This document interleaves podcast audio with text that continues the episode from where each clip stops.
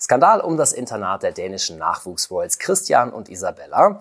Der 16-jährige Christian, übrigens der zweite in der dänischen Thronfolge, ist ja schon seit knapp einem Jahr auf dem Elite-Internat. Jetzt sollte eigentlich auch Schwester Isabella dazukommen, doch dazu wird es nicht kommen. Schuld daran sind ganz konkrete Missbrauchsvorwürfe gegen Mitschüler. Das ist unser Thema heute bei Palastgeflüster und ich freue mich, Larissa, dass du wieder an meiner Seite bist. Grüß dich. Hallo.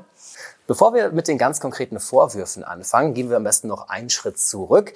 Worum geht es denn genau in dem Internat oder was ist das Internat Herlufsholm? Warum ist es so besonders? Herlufsholm ist eine Eliteschule, ein Eliteinternat in Dänemark, das eine ganz, ganz lange Geschichte schon hat für dieses Internat haben sich Mary und Frederick entschieden, ihren ältesten Sohn Prinz Christian dorthin zu schicken. Begonnen hat er im August 2021 dort und genau jetzt im August 2022 hätte seine Schwester Isabella eben nachziehen sollen. Auch ein dritter Royal war schon auf dem Internat, nämlich Prinz Nikolai, also der Cousin von Prinz Christian. Also ist quasi das, der Elite-Status des Internats der Grund auch, warum Christian und Isabella dorthin sollten oder gibt es noch andere Gründe? Es ist natürlich immer förderlich, wenn eine Schule einen guten Ruf genießt. Gerade beim Thronfolger, bei Prinz Christian, ist es natürlich sehr interessant, wie er ausgebildet wird, bevor er studiert. Man kann da aus dem Gymnasium oder aus der Schule, die er besucht, schon ein bisschen rauslesen, in welche Richtung es später mal geht. Und dass seine Schwester Isabella nachziehen sollte, ist natürlich ein Zeichen, dass diese Schule zumindest bis vor kurzem einen sehr guten Ruf genossen hat. Also wenn ich Elite-Internat höre, dann habe ich direkt Vorstellungen in meinem Kopf, wie es da tatsächlich aussieht. Du hast dich ein bisschen umgeschaut, kannst du ein bisschen einen Einblick geben?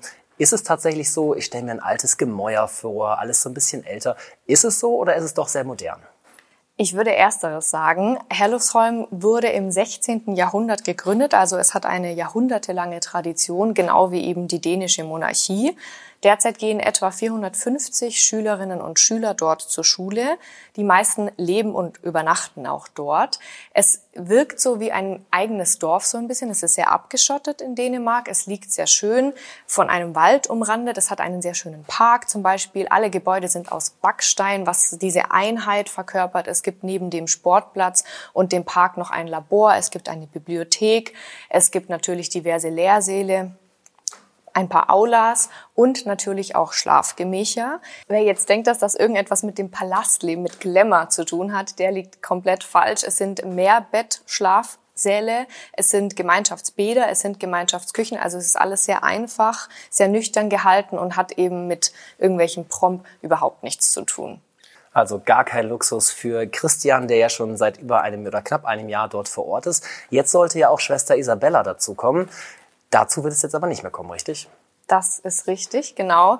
Es hat alles begonnen mit einem Prozess um einen Mitschüler von Christian. Der soll, als er 15 Jahre alt war, mittlerweile ist er 16, ein Mädchen vergewaltigt haben. Da gab es einen Prozess und es kam auch zu einer Verurteilung. Der besagte Schüler hat sechs Monate Gefängnis bekommen und musste eine Geldstrafe zahlen und wurde eben verurteilt wegen Vergewaltigung und sexueller Nötigung. Daraufhin hat dann ein dänischer TV-Sender, der heißt TV2, beschlossen, dass es sich lohnen könnte, da ein bisschen tiefer zu graben. Und das haben sie dann auch gemacht, haben eine Enthüllungsdoku praktisch in Auftrag gegeben. Die wurde am 5. Mai 2022 ausgestrahlt und da kamen wirklich ganz schreckliche Sachen ans Licht. Und du hast es gerade schon angesprochen, um was für Vorwürfe geht es dann ganz konkret? Missbrauch war ein Thema, was im Raum stand. Gab es noch mehr?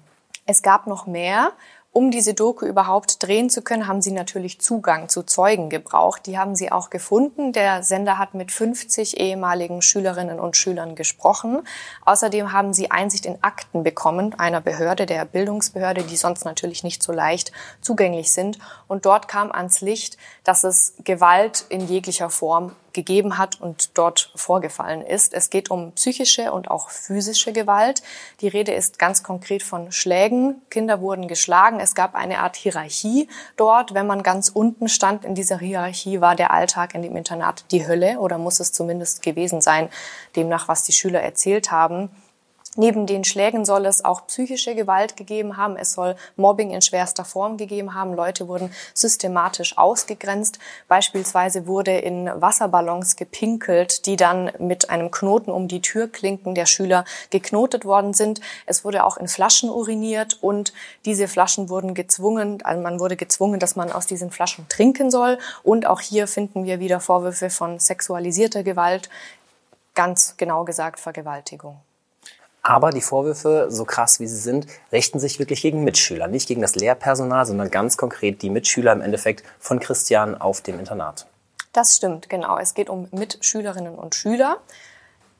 Die Schule hat, nachdem diese Doku ausgestrahlt worden ist, natürlich reagiert. Sie hat ein drei Seiten umfassendes Statement abgegeben, in dem sie sich, was nicht besonders überraschend ist, von jeglicher Form von Gewalt distanzieren. Sie haben auch den Vorwurf praktisch dem Vorwurf widersprochen, dass sie versucht haben, das zu vertuschen. Denn die, der Schulrektor und das ganze Lehrpersonal hat, so zumindest die Aussage der Schule, bis zu dem Zeitpunkt der Enthüllungen nichts davon gewusst. Es wurde auch eine Umfrage in Auftrag gegeben, in dem praktisch die Zufriedenheit ähm, und das Wohlbefinden in der Schule abgefragt worden sind als eine Art aktive Reaktion. Und es haben zwei Dinge stattgefunden. Zum einen wurde der Rektor entlassen, der sehr, sehr lange in Herlufsholm angestellt war und die Polizei wurde eingeschaltet. Die Polizei ermittelt jetzt und soll praktisch objektiv, unparteiisch untersuchen, was genau an diesen zusätzlichen Vorwürfen dran ist. Das Internat also distanziert sich natürlich von der ganzen Geschichte, aber was natürlich auch spannend ist, wie hat denn das dänische Königshaus reagiert? An dem 5. Mai 2022 haben Mary und Frederick über Instagram eine Pressemitteilung herausgeben lassen, in dem sie sich natürlich distanzieren von den Geschehnissen, die dort stattgefunden haben. Sie müssen die Doku gesehen haben, ansonsten hätten sie nicht auf die Inhalte eingehen können. Sie sind, äh, Zitat, zutiefst schockiert Sie bezeichnen die Vorkommnisse als herzzerreißend und haben eben direkt angekündigt, dass sie notwendige Veränderungen verfolgen werden, was sie nicht getan haben. Sie haben nicht mit sofortiger Wirkung verkündet, dass Prinz Christian das Internat verlässt. Und das hat bei einigen denen ein bisschen ein Unverständnis hervorgerufen. Was meinst du aus deiner Sicht, warum war genau das nicht der Fall?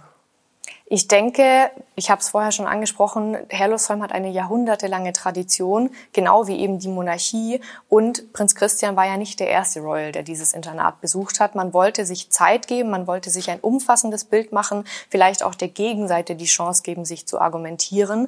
Und Mary und Frederick haben auch gesagt, dass sie ihre beiden Kinder, also Christian und Isabella, die ja auch auf die Schule hätte gehen sollen, mit in diese Entscheidung einbezogen haben und ihre Meinungen praktisch gehört haben. Es gab dann ein zweites Statement, in dem sie das Volk um Zeit gebeten haben, dass sie nachdenken müssen, dass sie überlegen müssen. Und drei Wochen nachdem die Doku zum ersten Mal ausgestrahlt wurde, kam dann das dritte Statement, in dem verkündet wurde, dass sowohl Prinz Christian als auch Isabella mit Herlufsholm brechen werden. Christian hat seine Prüfungen dort noch fertig geschrieben, deshalb konnte er auch nicht an dem Geburtstagsdinner von Ingrid Alexandra von Norwegen teilnehmen und hat praktisch nach den Prüfungen die Schule zum Jahresende verlassen, zum Schuljahresende verlassen. Und Isabella hätte eigentlich Anfang August ebenfalls beginnen sollen und wird diese Schule nicht besuchen.